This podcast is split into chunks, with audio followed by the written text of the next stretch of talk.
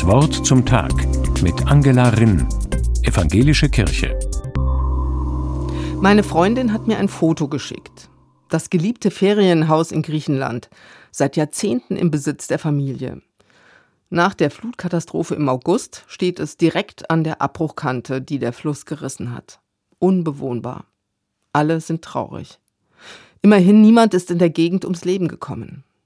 Wie kostbar das Leben ist, das wird einem bei solchen Katastrophen unmittelbar deutlich.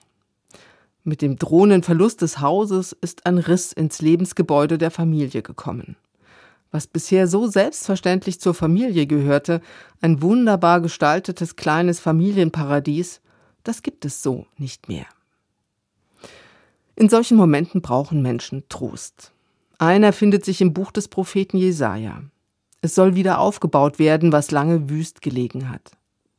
Beim Propheten findet sich die Vision, dass Lücken zugemauert und Wege ausgebessert werden. Bedingungen dafür nennt der Prophet auch. Die Voraussetzung ist soziale Gerechtigkeit.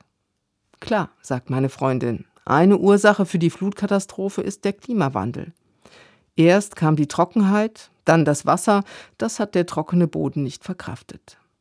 Das hat auch mit sozialer Ungerechtigkeit zu tun und mit der Ausbeutung der Schöpfung.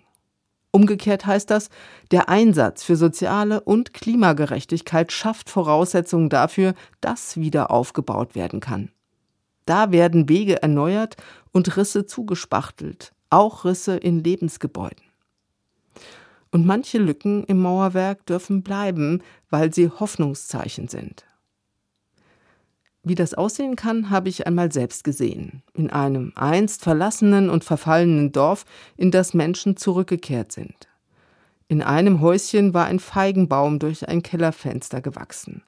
Seine Zweige waren ganz krumm von dieser Anstrengung, aber sie hingen voller Früchte.